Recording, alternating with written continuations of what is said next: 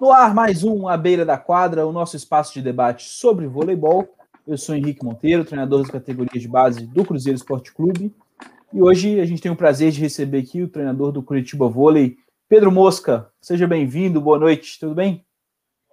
Boa noite, boa noite a todos. É um prazer estar falando com vocês aí. Show de bola. Arthur, técnico também da categoria Sub-15 do Cruzeiro, mestre em Ciências do Esporte pela UFMG. Seja bem-vindo, Arthur. Boa noite, Henrique. Boa noite, Mosca. Boa noite a todo mundo que está assistindo a gente. Bom, muito feliz em estar participando da nossa segunda live aqui nesse final de semana, produzindo aí conteúdo e trazendo coisas novas para a gente. E depois de um tempão a gente falar de, de Superliga Feminina, vôlei feminino aqui no canal. Vai ser muito bom conversar com o Mosca e aprender bastante aí. Isso aí, verdade. A gente estava devendo o vôlei feminino aqui, estamos falando muito de masculino. É, antes da gente entrar no nosso papo com o Mosca, vou dar nossos recados rápidos, começando com a Arte Marketing Digital, que é responsável por fazer toda a nossa identidade visual do Instagram. Sigam lá, arroba, underline, Arte Marketing. E o blog literário Leio na Rede é o arroba Leio na Rede Oficial. Além dos nossos dois é, colaboradores, sigam a gente também, arroba Beira da Quadra, no Instagram, no Twitter, plataforma de podcast, uh, Telegram, onde tiver rede social, estaremos lá, arroba a beira da quadra. E não esqueça de se inscrever já, aproveita que está aí no YouTube, se inscreva no nosso canal, deixa o like, aquelas coisas que os youtubers pedem normalmente. Faz aí, sininho, essas coisas todas que a gente não entende direito. É... Mosca, para a gente começar nosso papo, eu quero que a gente fale do início da sua trajetória. Como é que surgiu o vôlei na sua vida? Uh, mas aí a gente vai lá para trás, hein? É... Quanto tempo a gente tem de live? Ih, podemos ir embora. Vamos, vamos, vamos, vamos conversando. É que, cara, assim, é... eu não, nunca fui atleta de voleibol, né? Eu tenho 1,72m, né? Então não dá. né? Gordinho, 1,72m, não tem jeito, né? Mas nem sempre eu fui nesse shape aqui. Há 15 quilos atrás, que eu falo em quilos, eu não falo mais de idade, né? Eu já falo em quilos. Né? Há 15 quilos atrás, eu gostava de jogar um vôlei de praia, tal, não sei o que. Eu tive no colégio uns professores que eu me identifiquei assim, né? Eu, eu queria ver neles pessoas que eu gostaria de ser, digamos assim, né? E aí eu resolvi fazer educação física, mas eu resolvi fazer educação física é, só porque eu queria ser técnico de vôlei, eu não queria outra coisa, uhum. né? Então, fazendo educação física, eu falei assim, então, tudo bem, eu quero ser técnico de vôlei, mas eu não quero, eu quero ir, né? Eu não quero ficar técnico de vôlei só de escolinha, de um município, de colégio, de um clube, eu quero ser técnico de vôlei da Superliga, né? E o que, que eu preciso fazer para ser técnico de vôlei da Superliga? Educação física, os cursos da CBV, é, que eu fiz quase todos, fiz pós-graduação em, em vôlei, é, e, e enchendo o saco de todo mundo que eu cruzou meu caminho de. de... A Elisa já te, já te conectou. Te amo, amor, tá? Parabéns pela vitória hoje 3 a 0 Obrigado, eu perdi até o fio aqui. É... E aí, cara, foi assim, eu fui me metendo onde, é, enchendo o saco realmente de todo mundo, fui conhecendo, fui conhecendo as pessoas, do meio do voleibol, que é muito difícil que quando você não é jogador, quando você não, não, não conhece as pessoas do meio, você entrar nele é complicado, porque as pessoas olham, pô, quem é? De onde veio? Né? Para onde vai? Uhum. Né? E que conhecimento que ele tem de voleibol, né? É, nunca jogou, nunca treinou com esses técnicos todos que tem aí. É, nunca teve lá. Eu, a primeira vez que eu fui em Saquarema foi agora, no, no jogo contra o Praia, lá no Super Bowl. Eu nunca tinha ido a Saquarema, primeira vez. Uhum. Né? É, mas também eu nunca pedi para ir a Saquarema, né? Cara, para te resumir, foi mais ou menos assim, né? Porque nunca fui atleta e aí resolvi querer ser. E aí realmente eu corri atrás. Corri atrás, fiz o que eu tinha que fazer, enchi o saco de quem eu tinha que encher. E fui indo. Foi assim que eu entrei no meio do voleibol, para te falar a verdade, assim. Cara, muito legal, assim. Eu já me identifico de cara com essa, esse primeiro bloco, porque eu É, também não, não joguei, joguei vôlei escolar só, mas num nível muito baixo, e depois universitário. E Isso. eu tive o mesmo pensamento que, que o Mosca, assim. Eu falei, putz, eu quero ser técnico de vôlei, o que eu tenho que fazer? Então vamos para educação física. E aí não conhecia ninguém, bati, é, falei, pô, como é que eu vou conhecer a galera? Me tornei árbitro e apitei por um tempo, comecei a encher o saco do pessoal do SADA, e aí acabei conseguindo um estágio e aí entrei nas categorias de base assim, então muito parecido. E é legal porque às vezes muita gente pode, putz, eu quero ser técnico, mas como é que eu vou fazer para entrar? Pô, bate na porta, vai lá, pô, me deixa ajudar, me deixa catar a bola e de alguma forma vai ter sempre alguém que vai vai você te dar alguma aparecer, Você tem que aparecer de algum jeito, né, cara? Você tem que você tem que aparecer de algum jeito. E que jeito que você vai aparecer? É, se você não encher o saco dos outros, não correr atrás, ninguém vai correr atrás por você, né?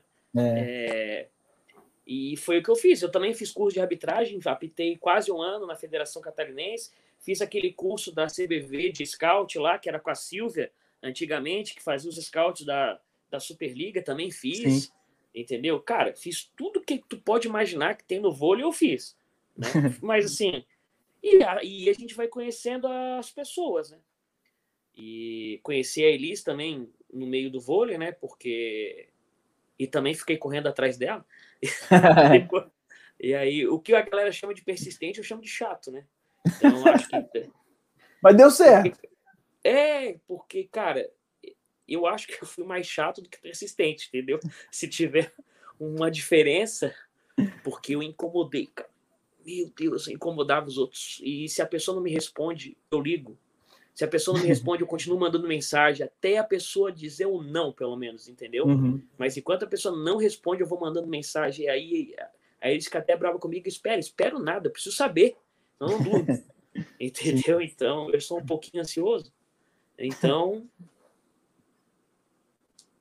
E, e como é que foi essa. Quem que foi que te deu essa primeira oportunidade aí para começar a entrar de fato no vôlei?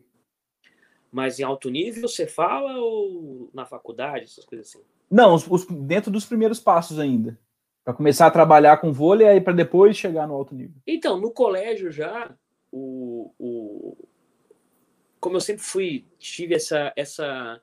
Como eu sempre fui, além de chato metido, né? Eu, é, eu era tipo o capitão do time do colégio. E aí, quando tinha jogo dos menores e o técnico podia ir, eu ficava de técnico deles entendeu? Então ali com 16 anos já fui técnico a primeira vez, entendeu? E mais brincadeira, lógico, né? Campeonato metropolitano, escolarzinho ali que não precisava apresentar nada, tinha que ter alguém ali de pé para ser técnico uhum. da né? E daí, depois, logo que eu entrei na faculdade, eu já criei o, um núcleo de estudos e treinamentos em voleibol que se chamava Net Vôlei, né? E aí eu já virei técnico, na primeira fase eu já era técnico da equipe da faculdade, na primeira fase.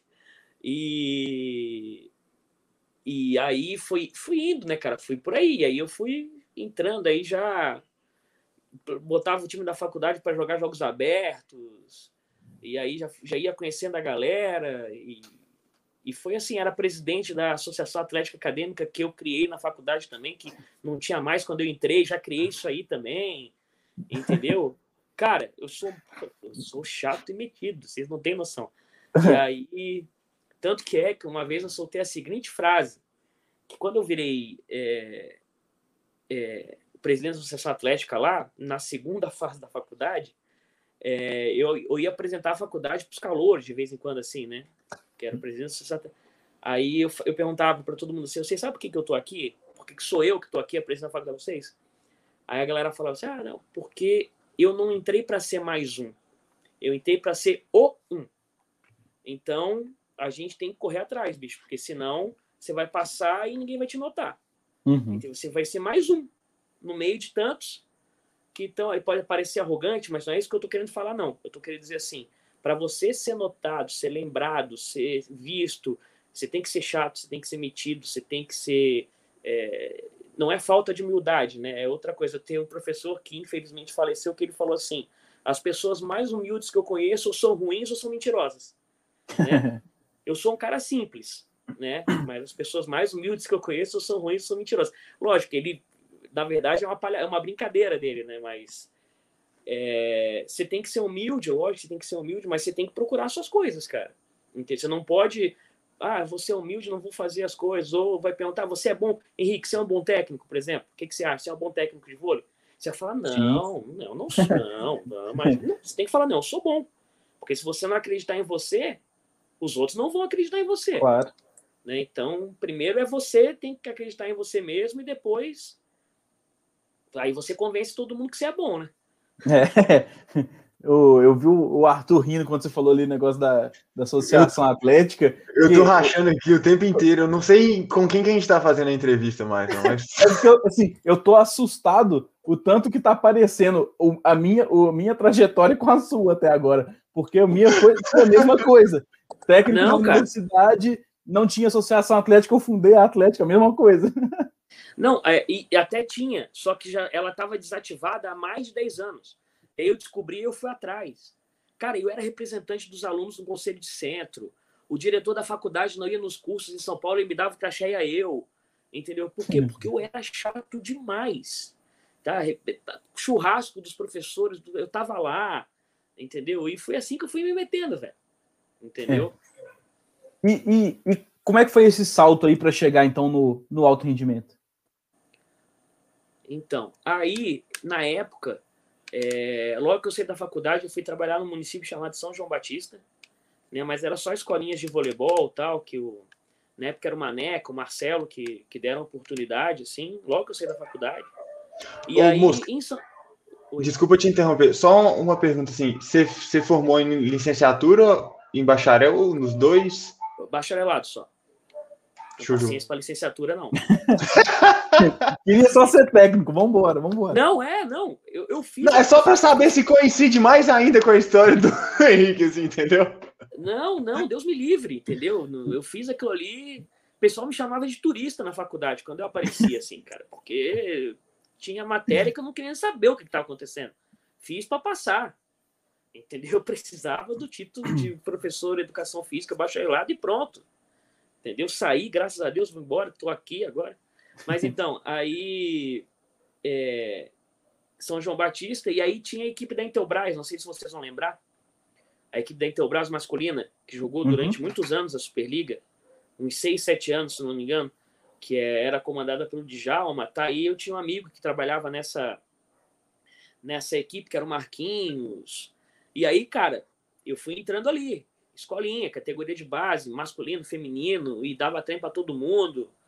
E aí foi indo, foi indo, foi indo, aí de repente veio a Unisul, aí ficou Unisul e, e Intelbras, e aí, é, tanto que o meu primeiro ano da Unisul, para vocês terem noção, quando o Giovanni é, tinha a Unisul e a Intelbras, não sei se vocês vão lembrar.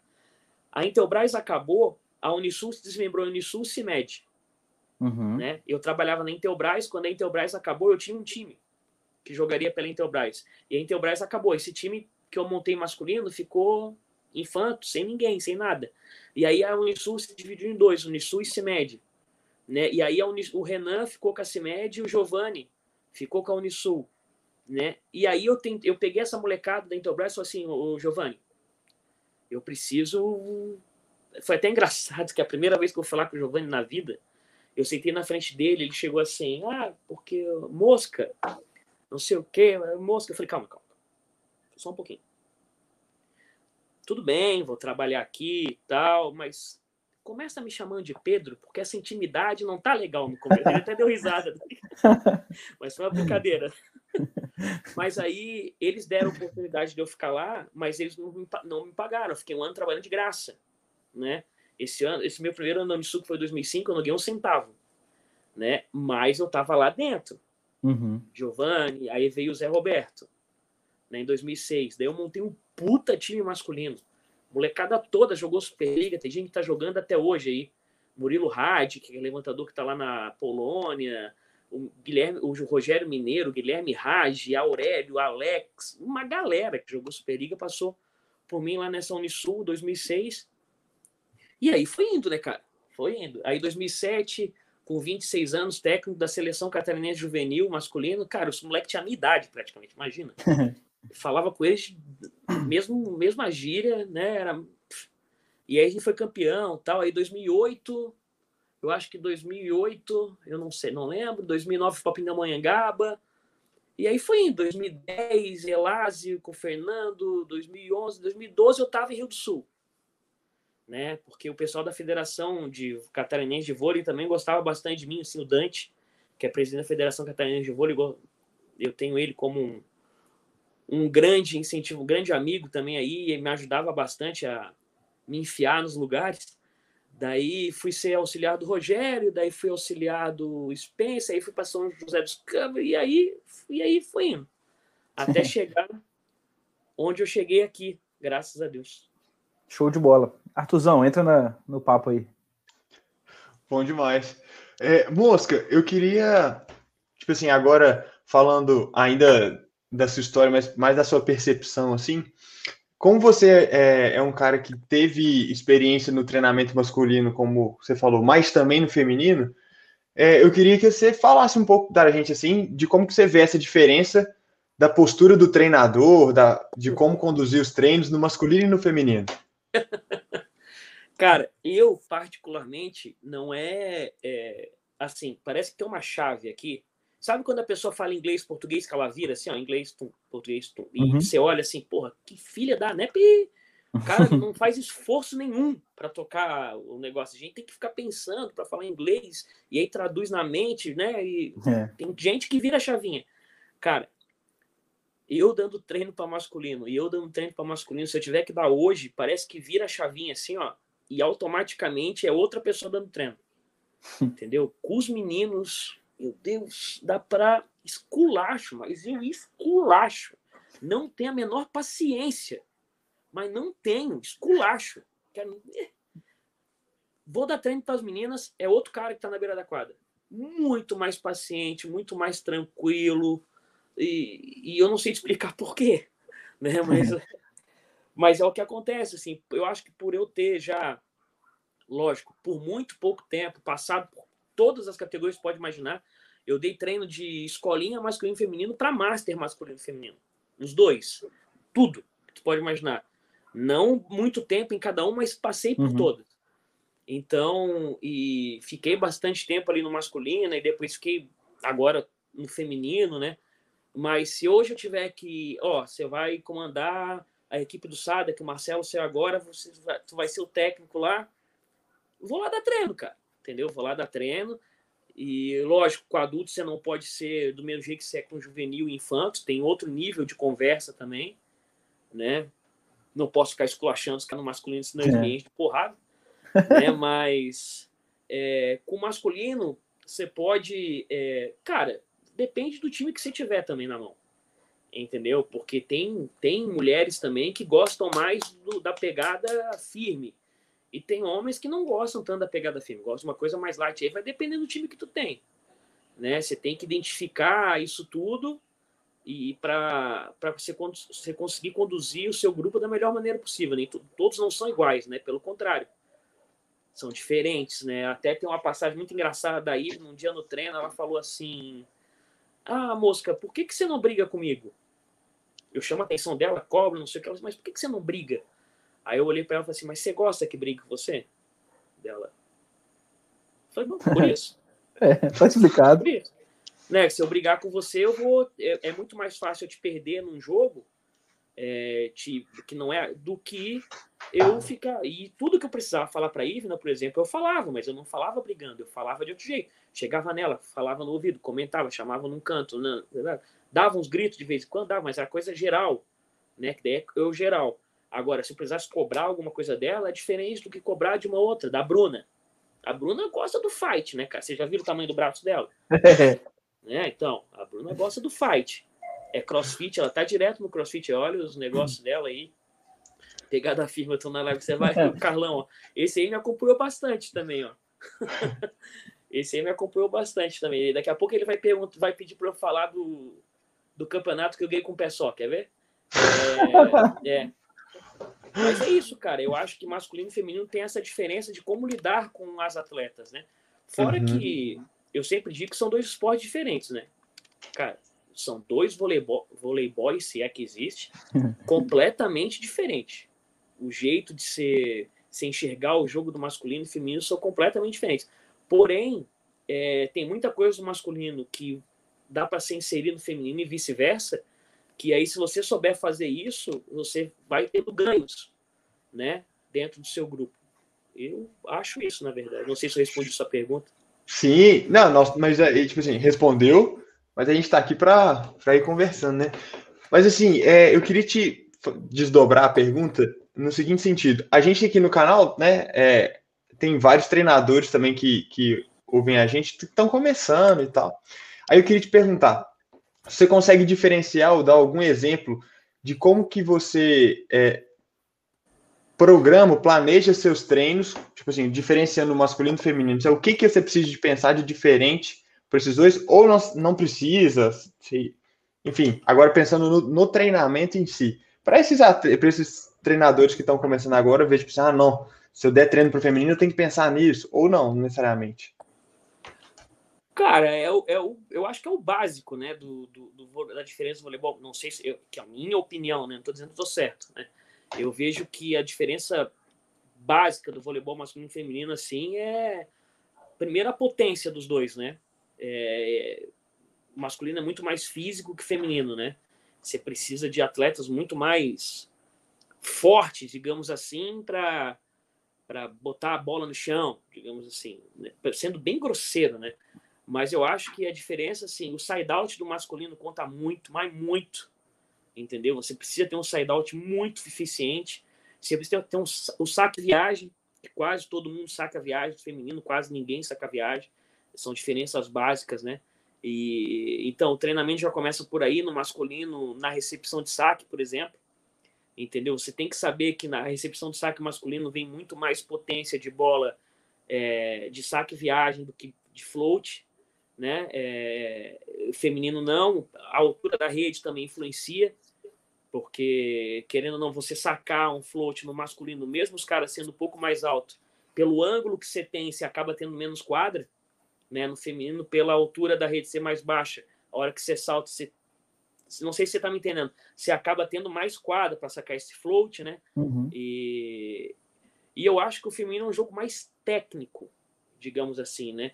Onde os ralis são mais longos, e aí você tem que trabalhar muito mais isso também. O seu, o seu o seu contra-ataque no, no feminino, eu acho que ele tem que ser um pouco mais trabalhado, que o que tem de bola que toca, sobra, tanto que você vê ralis intermináveis no feminino, né? Que a gente cansa de estar ali do lado, e no masculino é difícil ter um rally de 30 segundos, 25, é muito difícil.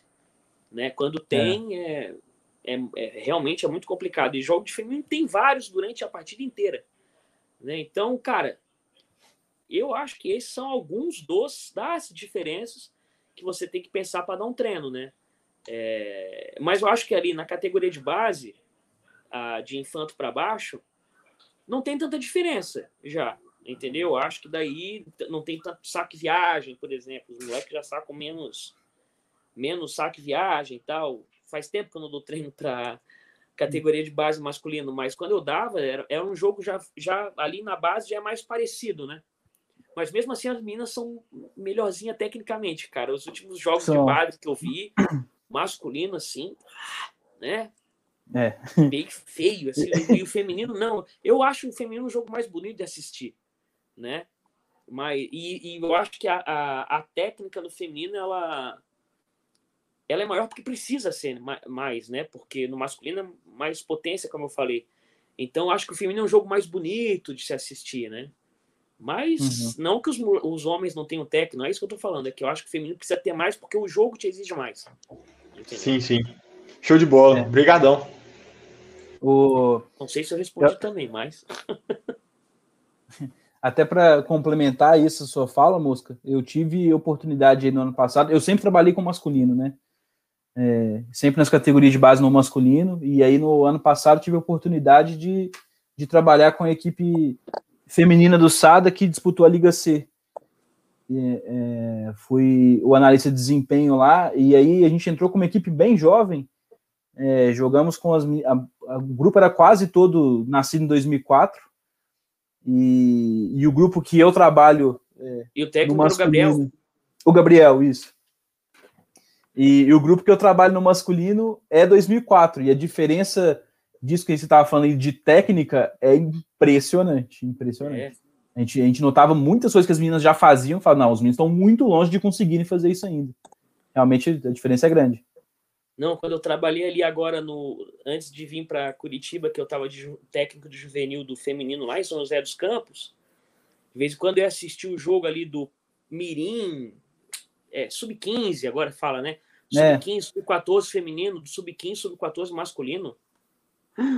O sub-15, sub-14 masculino, assim, meu Deus, cara, horrível. Horrível no sentido de os erros são mais grosseiros, entendeu? Sim.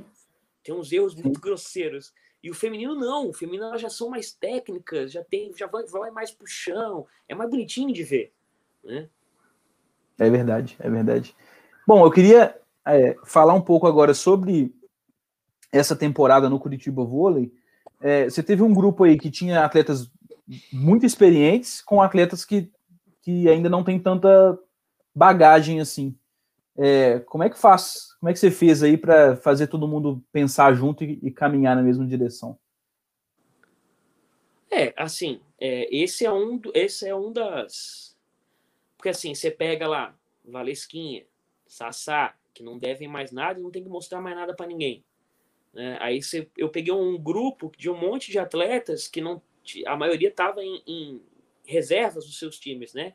Uhum. A Bruninha no, no, Minas, a Laís no Barueri, aí você pega a Milena que surgiu esse ano, a Pietra que estava lá no Egito, né? É, eu vou esquecer alguém, com certeza. A Juju, que estava jogando no Pinheiros, mas ficou anos é, sendo reserva da Fabizinha. A Juju tem seis títulos de Superliga, por exemplo, entendeu? Mas aí você pega todas essas meninas. É, Bruna já foi campeã de Superliga, vice-campeã mundial. A Ivna, campeã de Superliga, campeã mundial com Osasco. Né? Uhum. Valesquim e Sassá, campeãs olímpicas. A, a Laís treinou com o Zé Roberto, campeão olímpico. Então, na verdade, apesar de eu ter montado uma equipe com atletas que não eram necessariamente titulares, onde tá, tinham passado é, recentemente, eu peguei um grupo de atletas de meninas que gostam de vencer, né? Que elas têm a experiência de ganhar, né? É, todas que eu te falei aí ganharam, né? Sim. Então, eu acho que na vantagem do grupo, você tem que ter atletas também desse nível. Que nível?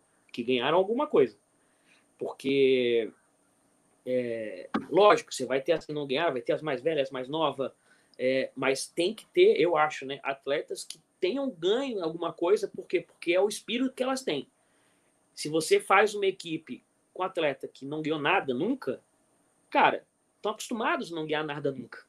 Entendeu? Lógico que elas querem ganhar. Mas aí eu acho que é legal você ter um exemplo dentro do grupo. Entendeu? Ó, essa aqui ganhou. Porque daí uhum. o que, que ela fez para ganhar? Como é que ela, como é que ela age? Né? E aí você pega a Valesquinha, a Sassá, meu Deus, né? Não tem o que falar dessas mulheres, que não, precisa, não precisava provar mais nada para ninguém, tava ali ralando, né? ralando igual as outras, até mais de vez em quando. Entendeu? E, e a Sassá, que durante a maioria da temporada foi reserva, né? Cara, e sempre. Porra, Sassá é foda.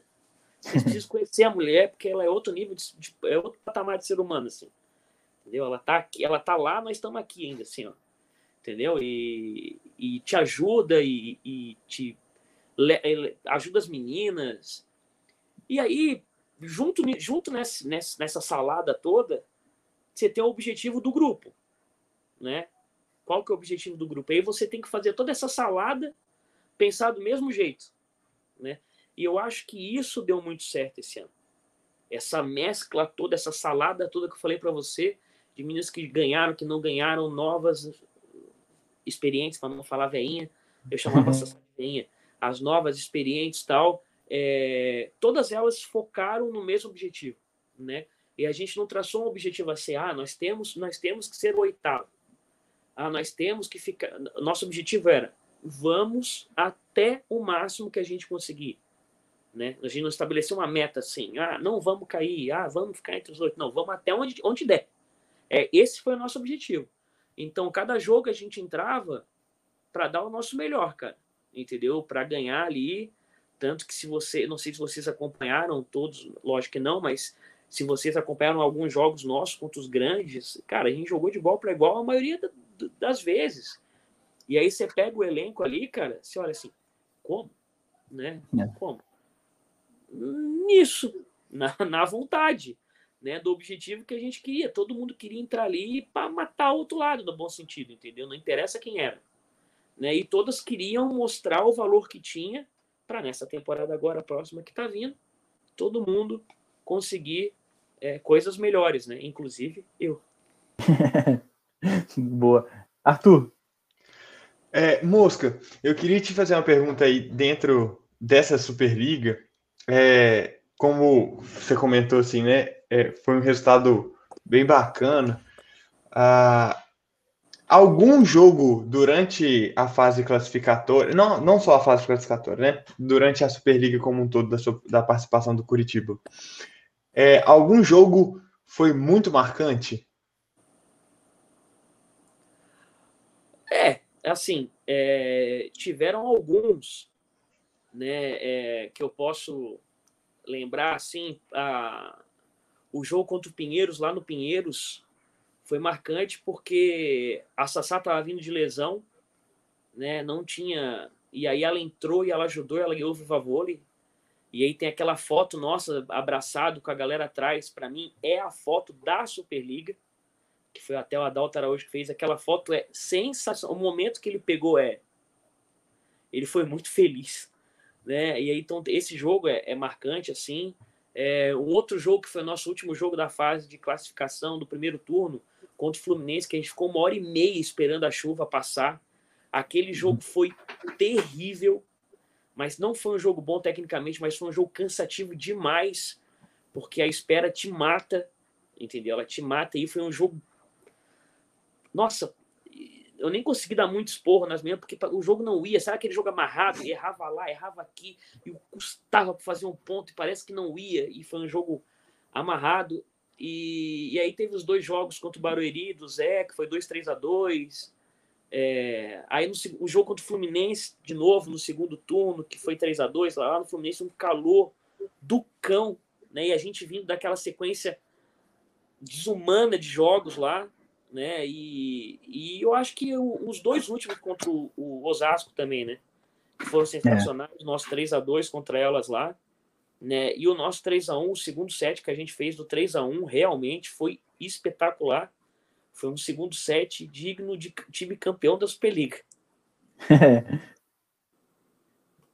Show de bola. E assim, aí dentro dessa, dessas memórias e tal, é, algum, algum jogo ou algum set, algum momento desse campeonato assim, é, que valeu para você, como, assim, como treinador, assim, nossa, tipo assim, eu vi que tipo o meu trabalho aqui foi certo, foi na direção certa, alguma mudança, algum algum estudo anterior.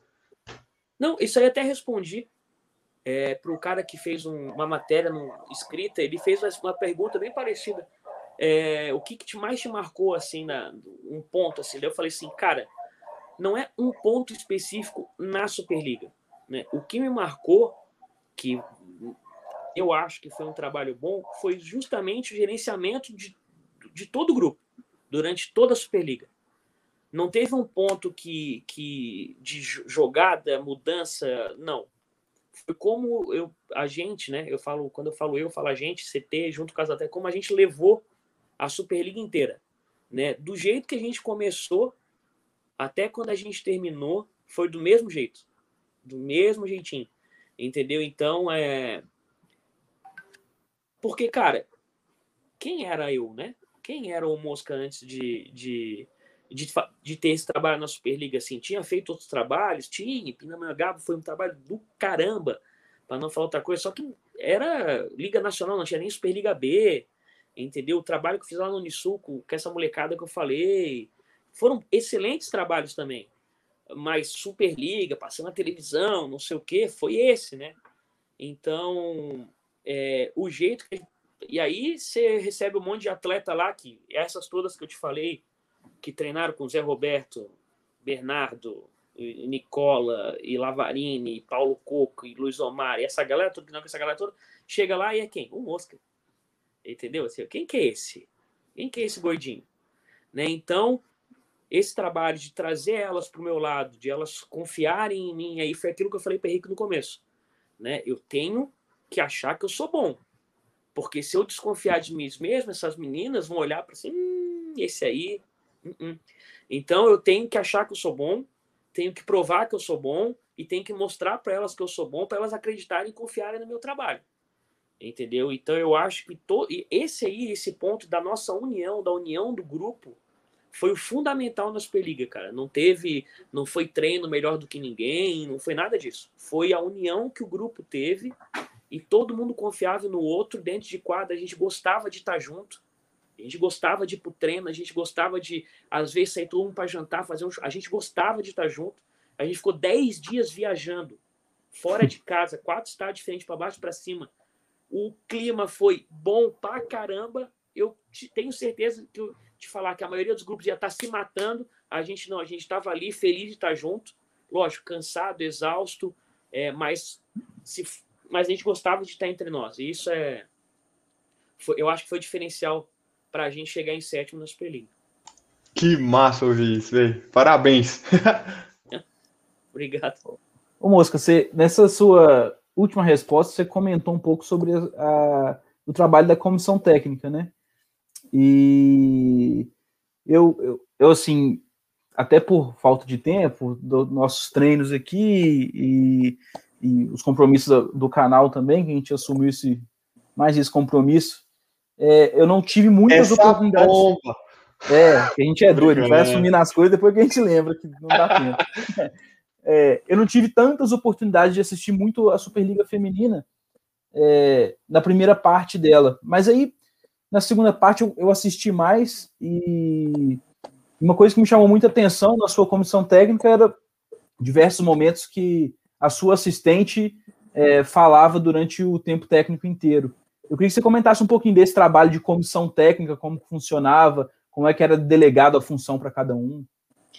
Então, é, no começo, justamente por aquilo que eu te falei, assim, ó, quem é o Godinho, né, que tá ali, é, os primeiros treinos, logo no início da temporada, que não foram muitos, porque a gente só teve um mês de treino antes do primeiro jogo, é, que foi aqui lá do Praia na Copa Brasil, é, Super Vôlei, né, Super Vôlei, é, eu que dava, é, eu que dava, a Tati e o Luciano ali sempre ajudando, mas eu que dava. A partir de, um, de uma, eu não sei explicar exatamente quando, é, os treinos da manhã eu já deixava para eles, por exemplo, estavam em todos, né? Mas aí dividia os grupos, o Luciano ficava com um, a Tati ficava com o outro, né? E à tarde eles me ajudavam ali naquela mais aquela parte tática. À tarde os treinos era a maioria era eu que dava daí. É, mas eu dividi, uma hora eu dividi por grupos, daí depois, mais para frente, eu dividi por funções.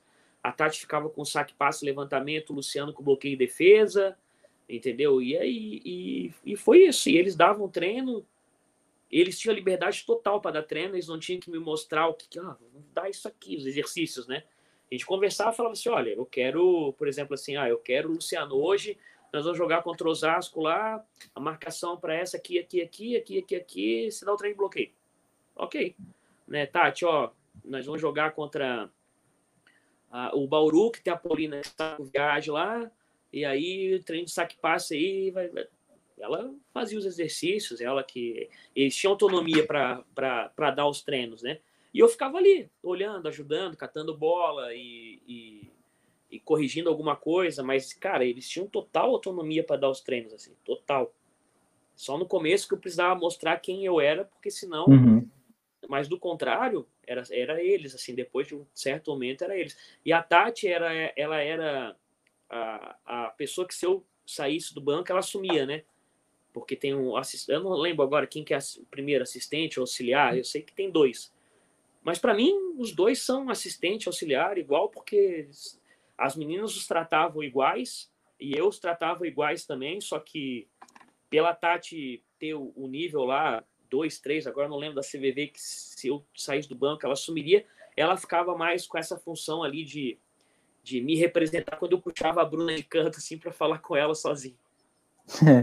é, é legal a gente ver assim que é, formas diferentes de trabalhar pode chegar no, no, sucesso da mesma forma, né?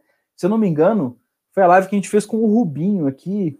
eu acho que foi, que o Rubinho falou que ele, ele tinha muita dificuldade de, é, de delegar essas funções, que ele gostava de, de participar de tudo e era muito centralizador, que ele estava trabalhando muito isso para tentar é, desprender um pouquinho. Não, deixa a galera trabalhar. Ele fala, pô, eu confio nos caras, mas eu ainda quero, eu quero saber tudo que está acontecendo. Tem que ser do ele estava lutando dele, né? contra isso. Exatamente. E ele lutando contra isso, e você falando justamente o contrário. Não, pô, tranquilo, pode fazer, né? É muito legal ver essas É porque, cara, é...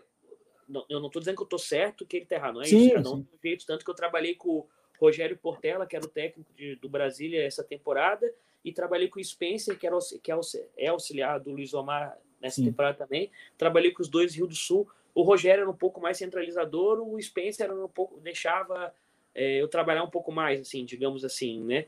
Mas os dois foram bons, entendeu? O, o, cara, se o cara souber ser centralizador também, é bom, uhum. entendeu? Porque você acaba aprendendo pra caramba com um cara que tem uma baita experiência, o Rubinho, né? É o Rubinho, cara.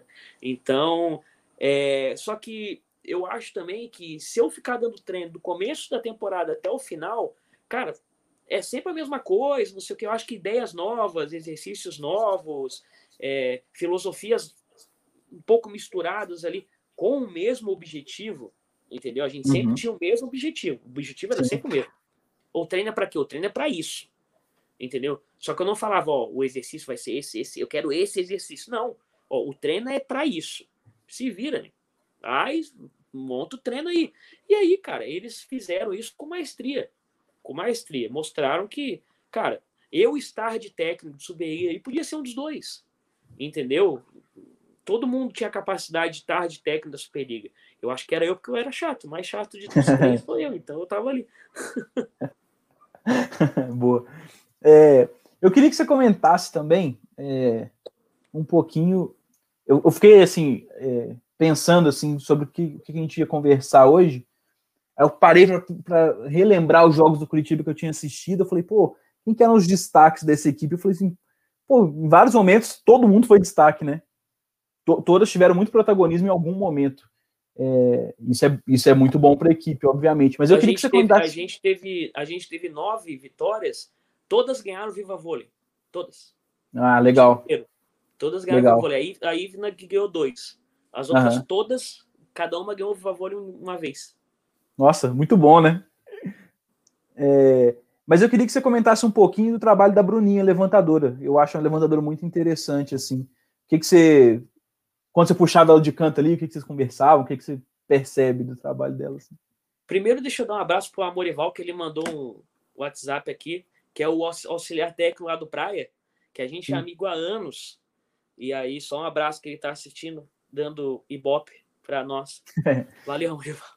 É, cara, eu e a Bruna, é, eu lembro que lá no começo da temporada ela falou assim: ah, a gente ainda vai brigar. Né? A gente vai brigar essa temporada. A gente não brigou. Nunca. Nunca, em momento algum. A gente não teve uma discussão. Pelo contrário, a gente sempre teve um respeito um pelo outro e um entendimento das coisas que a gente tinha que fazer. Né? Eu sempre dei muita liberdade para ela fazer o jogo dela eu nunca engessei a Bruna de alguma forma. Né? A gente sempre trabalhava no sentido, olha, a gente vai jogar contra esse time aqui, esse time aqui tem essa característica, tem essas bloqueadoras, é, é isso. Né? E aí a gente tem essas opções para durante o jogo para a gente se virar, entendeu? E aqueles determinados momentos que eu puxava ela de canto, é justamente determinadas horas que de repente uma bola não rodou, duas bolas não rodou, três bolas não rodou. Às vezes a levantadora realmente não sabe mais o que fazer né? Então, bem, tempo, bem, ó, faz isso. Ah, porque daí, quando você fala para ela, faz isso, se der errado, você está chamando a responsabilidade. E aí você tira um peso das costas dela de as minhas não terem rodado uma, duas, três, quatro, cinco bolas. Porque daí você está pedindo para ela, fala, põe as 15 bolas para a mulher lá, se ela não rodar, a culpa é minha. Já dá um baita de um alívio. Entendeu? Porque dela vai fazer o que você está pedindo, e se a minha não rodar, tomar um topo bloqueio duplo, triplo ou sem bloqueio, ela vai olhar para você, ó, fiz o que você falou. Eu falei, beleza, bota lá de novo. Entendeu? Que daí você tira um peso, porque a hora, tem horas que a cabeça deve dar um parafuso. Eu, eu quando jogava, né? Eu nunca joguei, né? Quando eu jogava, eu era levantador. Então eu sei que tem horas, bicho, tu botou uma bola lá, botou uma bola aqui, botou uma bola aqui, ninguém roda, bota lá. O que, que eu vou fazer? Entendeu? Você bate um, dá um barata voa de vez em quando ali. Aí você chama, dá uma, tranquili, dá uma tranquilizada nela, fala que ela tá fazendo o jogo certo e que não tá rodando só as outras. põe, a culpa nas, põe a culpa nas atacantes, as atacantes te ouvir, entendeu? Daí você já não gera um clima, entendeu? E aí você dá uma tirada de responsabilidade na tua levantadora ali, querendo ou não, era minha capitã também, e era a pessoa que, que a gente precisava o tempo inteiro. E ela, nessa Superliga, ela foi, cara, não deveu nada para ninguém, entendeu? Se ela não foi a melhor, ela foi uma das melhores levantadoras da Superliga, porque eu falei na outra live, eu falei assim, cara, põe, pega uma das que estão nos times grandes lá e põe para fazer o Curitiba Vôlei jogar. Uma coisa é fazer o Curitiba Vôlei jogar. Outra coisa é fazer os outros times jogarem lá com as mulheres mais experientes, uhum. mais, né, mais renomadas. Lá é mais fácil fazer jogar. Tem mais pressão, obviamente, porque é mais pressão pelo resultado, é mais pressão pelo título, mas, cara, é mais fácil fazer jogar. Eu quero ver fazer jogar o Curitiba, quero ver fazer jogar os outros ali que do nosso patamar. E ela fez essa galera jogar, entendeu? Então, é, eu acho que é mais complicado levar um time desse nas costas, entendeu? Uhum. Show de bola. Mosca, é, você tocou num ponto em que eu queria perguntar, é, que é assim, como que você pensa, é, hoje, né?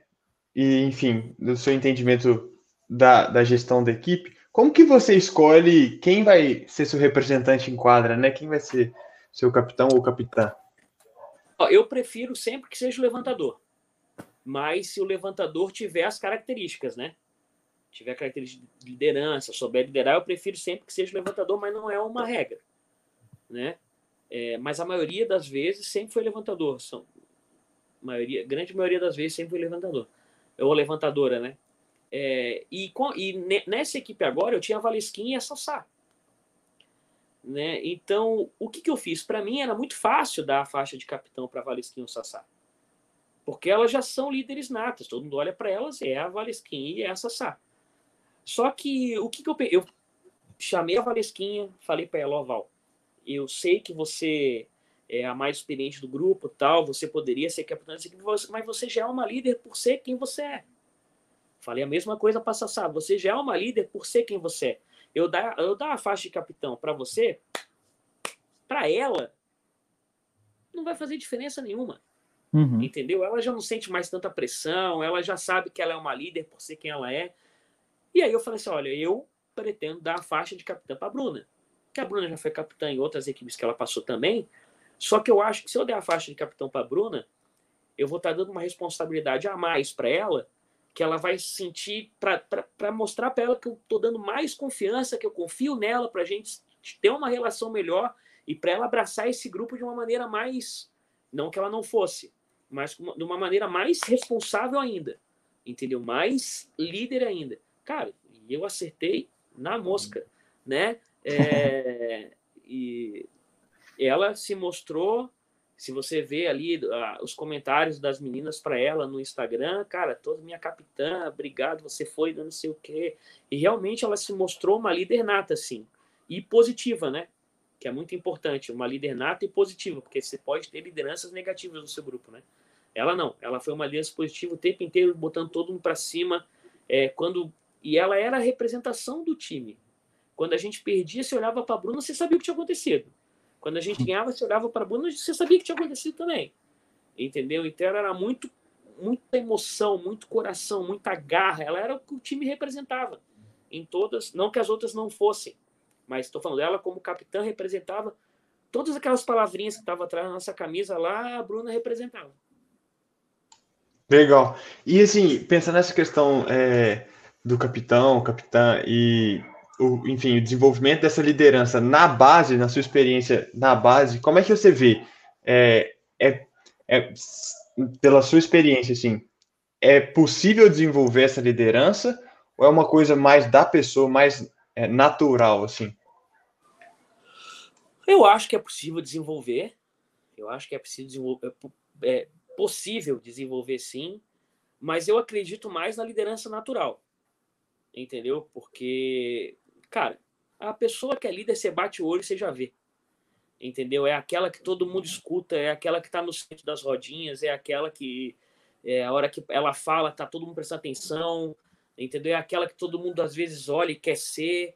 É, nem sempre é o melhor jogador, mas é o mais querido, entendeu? É, então, ali, principalmente na base, você consegue identificar mais desse jeito. Assim, às vezes é, não desenvolveu ainda a liderança, mas você vê que vai ser, uhum. entendeu? É nítido, nítido que o cara, não, esse aí, ó, não é agora, mas daqui a pouco vai ser, né? E a pessoa, geralmente é a pessoa mais, como é que eu vou te falar? É, Carismática, talvez? Carismática também, mas é a pessoa que melhor se comunica, esqueci a palavra. É, né, que está sempre ali comunicativa, falando, não sei o que, conversando com você. E é aquilo que eu te falei. Tá sempre no centro das atenções nas rodinhas do grupo, assim. Você pode ter certeza que aquele cara ali é um capitão pro grupo, porque é um cara que todo mundo gosta, é um cara que todo mundo vai atrás, uma menina, né? Que, é, é que ela é a atenção ali. Eu lembro que no colégio é o líder do grupo, é o líder da sala. Entendeu? Uhum. É mais ou menos isso. Entendeu? Às vezes é o cara o mais pentelho do mundo. De zoeira, cara, cara, é mas ele é um líder. Entendeu? E aí sim você tem que trabalhar esse moleque. Porque às vezes ele é um cara voado, não sei o que, mas ele é líder. Aí você tem que trabalhar os aspectos da liderança com ele e mostrar para ele que ele vai ser um bom líder se ele mudar determinadas atitudes. Mas aí também, cara, isso aí vem com, com o passar dos anos também. Não dá para você pegar numa criança de 14, 15, 16 anos e meter um rótulo nela que daqui a pouco ela não vai ser. Principalmente porque eu acho que a nossa personalidade é desenvolvida muito do ambiente que a gente vai frequentando, né? E aí vai moldando nossa personalidade ali. A gente nasce com alguns aspectos, obviamente, mas depois vai, vai se moldando conforme o ambiente que a gente vai vivendo na vida, né? Show de bola. Ô, Mosca, a gente. Eu tava lembrando aqui que antes de entrar no ar, a gente tocou no assunto que você trabalhou fora do Brasil e esquecemos de falar isso aqui, pô. Conta essa história pra gente. Então, é que a minha mulher, que se ela não tá dormindo, ela tá assistindo ainda, é... depois que ela, ela jogou 10 Superligas, né? A Eli jogou 10 Superligas aqui, passou por diversos clubes. E aí ela foi fazer uma carreira fora. Jogou 10 Superligas mesmo? vai fazer fora, vamos ganhar em euro, que é mais legal. É, Mas claro. Mais, na verdade, assim, eu tô brincando, na verdade, muito mais do que ganhar euro é a experiência de morar na Europa, fora do país, cara, isso não paga. Não paga. Eu falo para ela, não há dinheiro que pague essas experiências que ela tá vivendo. Né? E aí ela jogou um ano na Suíça, dois na França ou na Espanha, e agora está na Suécia. O único que eu não vou conseguir é na Suécia por causa desse momento que a gente está vivendo e que no, nós brasileiros somos pessoas não gratas no resto do mundo. Ninguém está aceitando a gente né? É. Então não tem como ir, senão já estava lá. Né? Ia ficar 10 dias aqui, ia conhecer a Suécia também.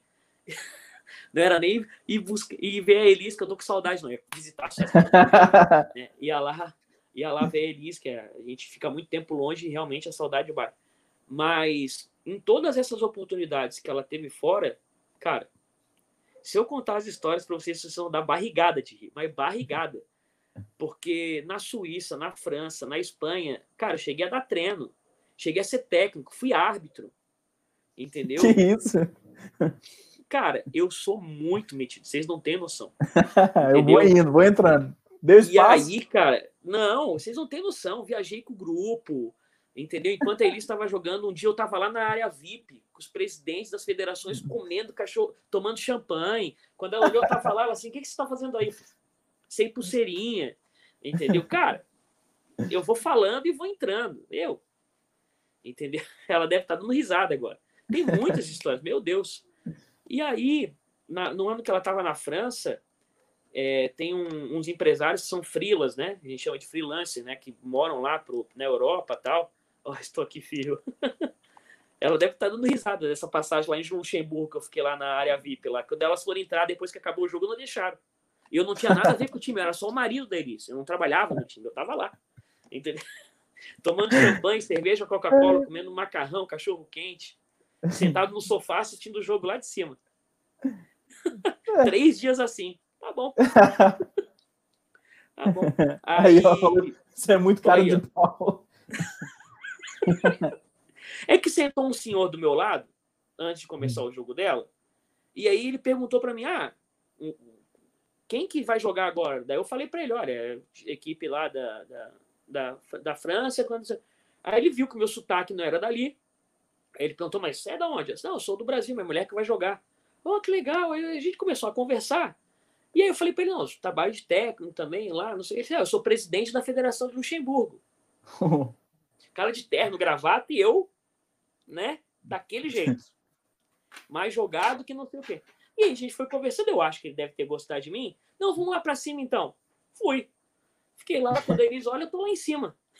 E aí fiquei os três dias lá, com medo, não sei o quê. Sem pulseira VIP, mas tava lá.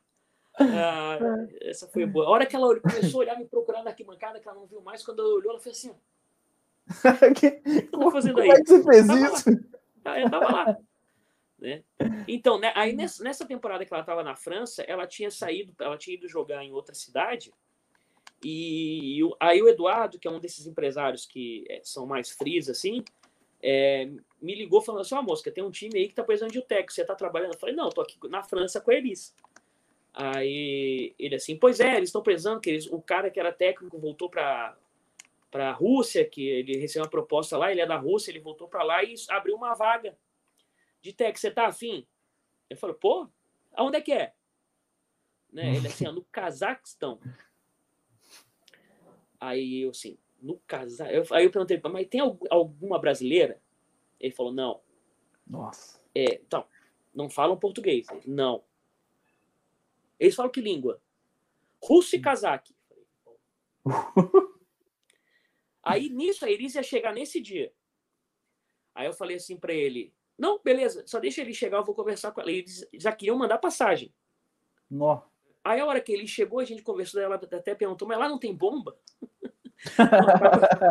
acaba, com estão, mas não tem bomba lá, não. não é, né? Acaba com estão, mas não tem bomba. E aí, cara, eu sei que em dois dias eles já mandaram a passagem e eu fui. Eu fui. Entendeu? O inglês deles era péssimo. Assim, você sabe o que é masa em inglês? Masa? Masa. Faza. Você, você tá inglês. Você sabe o que é a NASA? A NASA, a NASA. Ah, a NASA, a NASA, sim. Não, eu também achei que fosse a agência espacial, mas não é. Depois que eu me toquei que MASA é mother, FASA é father e a NASA é another, que eu comecei a entender o sotaque, o sotaque de inglês deles, mais ou menos assim. É mais ou menos por aí. Tava Entendeu? fácil, então. É, tranquilo. Eu lembro que um dia a médica do grupo ficava NASA, NASA, NASA. Eu falei, caralho, a NASA. Desculpa, caramba, a NASA.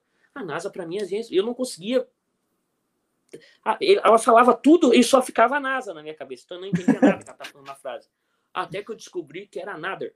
Né? Another, another. E aí, o Carlão que Sim. apareceu aí é professor de inglês. Ele vai me xingar depois das minhas pronúncias, mas não tem problema.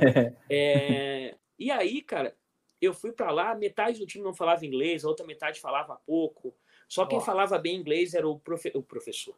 Era o presidente do clube, bem né? Uhum. Presidente do clube e o meu assistente, assim, que falava um pouquinho. E eu fiquei quatro meses lá desse jeito, cara. E seu assistente era, era de, de onde? Era tudo de lá. Tudo de Caramba. lá. Aprendi a falar um pouco de russo, um pouco de cazaque, mas quase nada. Mas, e, cara, foi desse jeito, assim. A temperatura mais alta, ó, para você prestar atenção, a mais alta, ou seja, a mais quente que eu peguei foi menos 16. Que isso? Não, não dá, não. tá maluco? E, não, a, gente, e a gente saiu para jogar um dia, tava menos 51, com sensação térmica de menos 55. Nossa senhora! Um gelão. Eu nem sabia que tava para viver nessa temperatura. Na cidade de Pavlodar ainda. Não vou esquecer disso nunca mais. Nossa senhora. E, e assim, que que você, qual foi a maior dificuldade? O frio, o idioma ou alguma outra coisa?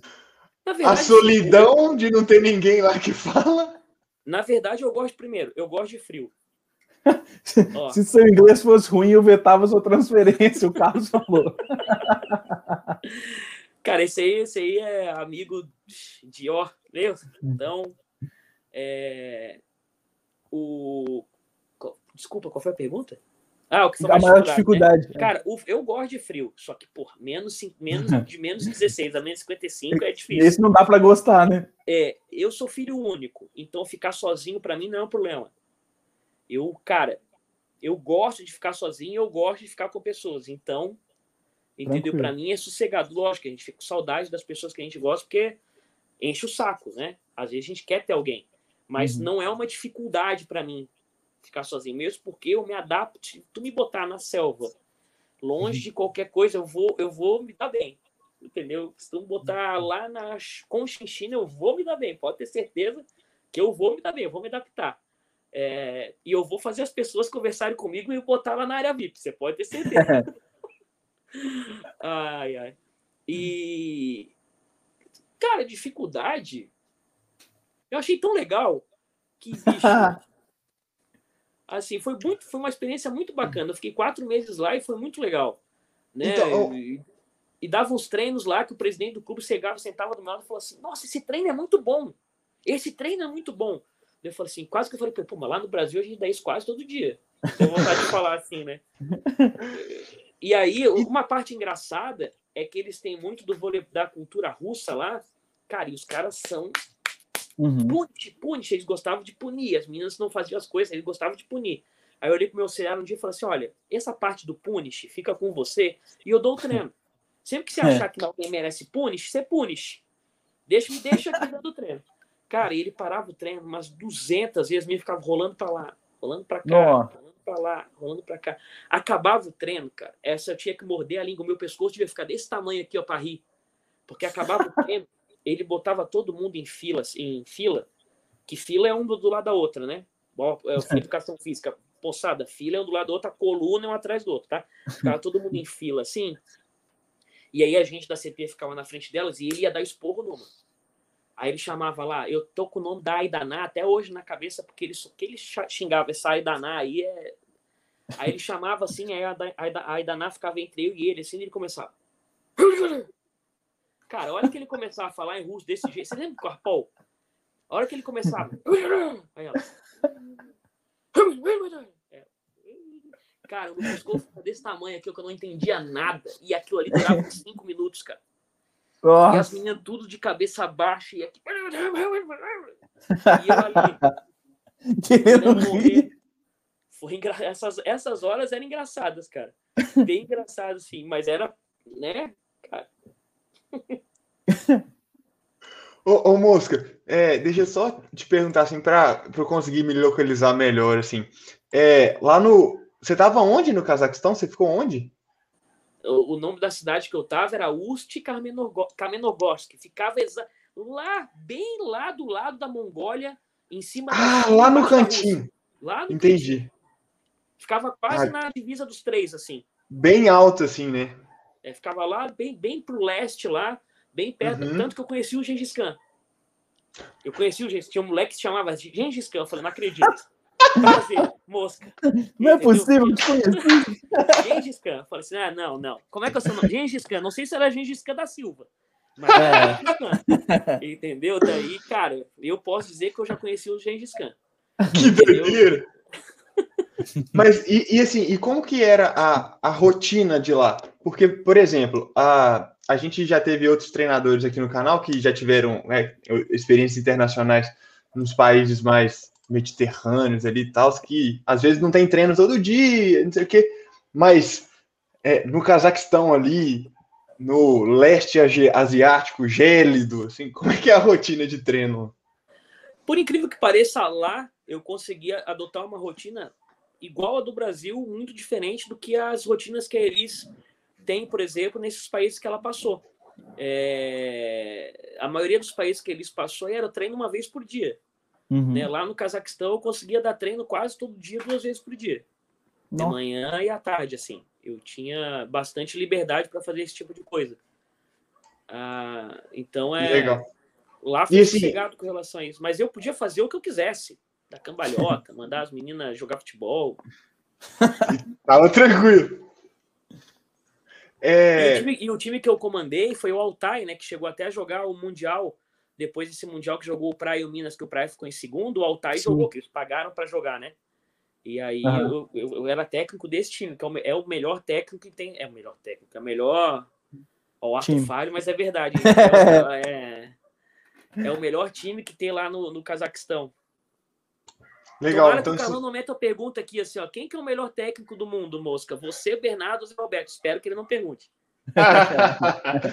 é, mas aí, então, tipo assim, é, o, você conseguiu dar treino todo dia lá, mas você sabe se, tipo assim, se isso era, se isso é comum ou se não, não necessariamente. E, e uma outra pergunta que eu queria fazer era, tipo assim, da disponibilidade das atletas. Elas, elas eram de fato atletas ou elas tinham outras funções e também eram atletas? Não, lá elas eram de fato atletas. Lá no Cazaquistão elas eram de fato atletas. Que assim, o meu time, o Altai, tinha duas equipes a equipe, a primeira equipe, que daí o técnico era o, um cara que foi campeão russo olímpico lá, agora esqueci o nome dele. É, e as meninas e elas treinavam também os períodos por dia, todo dia. E o meu time era praticamente a equipe sub-23 da seleção do Cazaquistão. Uhum. Entendeu? Eu, aí esse, era o Altai 2, se chamava Altai 2. Eu era técnico uhum. desse time, que era basicamente o sub-23 com uma levantadora mais velha entendeu? Da seleção do Cazaquistão mesmo, que também jogava a primeira liga do Cazaquistão, entendeu? Então, o, pelo menos as nossas equipes lá tinham a mesma rotina que a gente tem aqui no Brasil, mais ou menos, uhum. né? De treinar de manhã antes do jogo, entendeu? Essas coisas todas. As outras equipes do Cazaquistão, não sei te falar, não sei te falar se isso é uma é uma rotina deles de todas as equipes, eu sei que a nossa era, entendeu? E, e, qual, e como que você compara assim, o nível do voleibol de lá, assim, do país, e a estrutura do, do campeonato? Cara, isso foi em 2017, 18, agora não lembro. Eu sei que faz uns 3, 4 anos atrás os caras tinham videocheck em todos os jogos. Uh. Em todos os jogos da, do Cazaquistão, os caras os ginásios eram sensacionais. A estrutura é de primeiro mundo. O meu time tinha um ônibus que os bancos, cara, também o dono era o, o banco do, do, o banco é, tinha o símbolo, o, o, ônibus era todo, tinha van que buscava, levava a gente. Cara, o meu time tinha tudo que tu pode imaginar. Tudo, tudo. Era muita grana, La Plata, muita muita muito tengue, né? O nome da moeda lá é tengue, muito tengue. Tanto que eu falava que eu queria ser milionário antes dos, 30, dos 40 anos, e eu fui. Que eu nunca falei em que moeda. é Mas verdade. Um dia, eu, um dia eu quero ser milionário. Eu nunca disse que era em real, dólar ou euro. Eu fui. né? Eu ganhei mais de 3 milhões de tenguês lá no, no Cazaquistão. Então, Aí, ó. Eu, Muito bom. Prata. E, e o nível do campeonato, assim, então, do voleibol de lá? Eu começo a falar palhaçada e esqueci de responder as perguntas. Né? Foi mal. É... Assim, tinha três, quatro equipes num nível legal. Tá? As outras quatro, não lembro se eram oito ou dez agora, as outras quatro, as outras seis, já era bem baixo, assim. Bem baixo não, mais baixo. Entendeu? É que não dá. É, apesar de Cazaquistão ser o nono maior país do, país do mundo, só tem 27 milhões de habitantes, né? É quase nada. A gente viajava. Também, assim, mas com 50 graus negativo, como é que. Ué, ainda não, é, é. E é, o Cazaquistão tem. Eu acho que tem. Agora deve ter uns 30 anos que o Cazaquistão existe. É pouco tempo. Entendeu? É um país muito uhum. novo, que foi desmembrando aquela galera lá da, da União Soviética, né? E aí. Então, acho que tem uns 30 anos no máximo o Cazaquistão. Eles estão eles querem, eles têm uma propaganda lá, Cazaquistão 2050. Eles querem ser uma potência no esporte em 2050. Igualzinho aqui, né? A gente tem esse planejamento aqui no Brasil, igual. Né? Eles, os caras já estão pensando em 2050, entendeu? E, ele, e eles estão caminhando, cara. Eles estão caminhando, entendeu? Eles fazem por onde, assim. Entendeu? Então é muito bacana, assim, a estrutura é sensacional. Só que, cara, é nove meses de, desse inverno que eu te falei aí, nossa. E três lá dá 40 graus, mas tem que pegar o verão, né? É. Fé. Legal demais. Show de bola. É... Galera, estamos com uma hora e dez já de papo. Putz, voando, hein? é... Vamos caminhando então para o nosso encerramento. Ah, peraí, rapidinho. Manda ver. Desculpa. É, é tá que, na verdade, eu não tinha mais pergunta, não, mas eu lembrei que o Mosca falou no começo da live de um campeonato que ganhou com um pé só e vai ficar deixado. Ah, é verdade. E essa resenha eu tenho que contar agora. Porque aí vai terminar a live e vai todo mundo vai. E esse campeonato aí? Não, Conta essa história pra não. gente. Na, não, é que assim, é, lá no colégio, no colégio, não, desculpa, na faculdade tinha os jogos internos da faculdade, e cara, e aí a sala joga tudo. A gente joga handebol, vôlei, basquete, joga tudo. Cara, eu tava com o pé doendo demais. Tava, acho que foi uma, eu não lembro se eu torci, se foi uma microfissura, não lembro o que, que foi. E aí a gente tinha semifinal do vôlei. Né? Eu era o levantador da minha sala. Né? Hum. E aí o Carlão jogava, né? E aí, apesar de ele ser da fisioterapia, ele jogava no meu time, porque da fisioterapia podia se encaixar no, nas turmas da, da educação física. E aí eu, tava, eu, eu, eu subi o ginásio de cadeira de roda, que eu não conseguia andar, para assistir a semifinal da minha sala. E tava lá no banco. Botaram a cadeira lá no banco para eu ser o técnico. Então, já que né, não posso jogar, eu vou ficar lá. Cara, eu não lembro se a gente tava perdendo, se a gente perdeu o primeiro set. Cara, eu entrei para jogar com o pé só. Que eu isso? com o pé só. e, e, aí a gente ganhou o jogo, mas para te ver como é que era o nível, né? Muito bom. Não era, não era um nível tão, tão grande, assim, mas eu ficava, ia levantar com o pé só. Tá, tá, tá. É, não podia é acabar a live sem essa, não, Henrique. Ele tá aqui para provar que isso é verdade, é. não é história de pescador. Para não deixar você mentir sozinho, né? É. Eu pago ele bem. Boa, muito bom, galera. Pô, muito, muito legal falar de vôlei de uma forma tão leve, descontraída, assim, mesmo assim com muito conteúdo. Muito bom. Arthur, é, vou repassar para você para suas considerações finais. Bom, é, primeiro, Mosca, muito obrigado pela disponibilidade para poder conversar com a gente. Foi muito legal, foi um, um papo muito engraçado, foi sensacional, foi uma noite muito boa. Muito obrigado também, Henrique, todo mundo que está assistindo a gente. Valeu demais. Não esquece de seguir o canal e fazer todas aquelas coisas que o Henrique já pediu lá no começo. Que a gente tem muito conteúdo, muitas outras é, outros programas e muitas ideias boas também. E valeu de novo, Mosca. Obrigadão. Espero que você apareça aqui de novo mais vezes. É só convidar. Não, o, o, convite virá em breve, que nós estamos com uma ideia boa aí, fora do ar de conta, inclusive. É... Mosca, fica à vontade também para sua, sua fala final aí. Inclusive, desculpa, é, tem um, um, outro canal de vôlei também que é muito legal. Pode falar? Pode, claro. Não, de jeito nenhum. Ah, vai que é Esporte TV e, e, e Esporte TV é, versus, né? não, aqui não pode falar Saque Viagem. Não, não pode. O, a galera do Saque Viagem até me convidou para comentar as semifinais e finais da Superliga e eles me meteram o convite para para comentar as Olimpíadas também. Eu fiquei bastante ah, feliz depois da live que eu fiz com eles. Vai, vai ser legal. Ah, legal falando, De repente, vocês vão falar fora do ar alguma coisa aí, cara. Eu tô sossegado, velho. Eu, falo, me chamou, eu tô dentro. Show de bola. Pô, legal. Obrigado aí pela, pelo. Mais, foi mais um papo de, de amigos aqui do que vamos falar de vôlei, né? Tática, técnica. Não podemos falar outro dia aí, mas aí a gente dá palestra, a gente não conversa, né, cara? mas obrigado pela oportunidade de conversar aí. Vocês são gente boa, não conheço vocês pessoalmente, mas um dia a gente vai sentar para tomar um. Uma, não sei se vocês gostam de uma cervejinha, mas não pode ser um uísque, qualquer coisa aí. Uma coisa aí, mais leve, né? Um uísque, uma coisa Vai assim. que eu vou para Minas ser técnico do SADA, como eu falei no começo lá, onde é, vocês trabalham aí. Tá chegando. Então, aí, ó. Não, tô brincando. Mas a próxima vez que a gente for para Minas, aí a gente combina alguma coisa assim. Muito bacana. Obrigado pelo, pelo espaço aí, pela oportunidade. Sempre legal falar de vôlei. Ainda mais desse jeito aí, só falando besteira, né, cara? É... Ai, bom, legal demais. Mosca, valeu, muitíssimo obrigado. Quando vier para Minas, vamos, vamos encontrar assim, vai ser um prazerão. É, Arthur, mais uma vez, estamos junto. Galera que acompanhou a gente, quem não conhecia, seja bem-vindo ao canal. Aproveita para assistir aí, que tem muito conteúdo no nosso canal. Essa é a live 57, então só com treinadores e comissão técnica já temos outras 56 conversas, fora os outros programas aí sobre arbitragem, sobre a parte um pouco mais acadêmica, tem, tem bastante conteúdo, fiquem ligados. Beleza? Galera, a gente se vê aí, semana que vem tem mais. Valeu!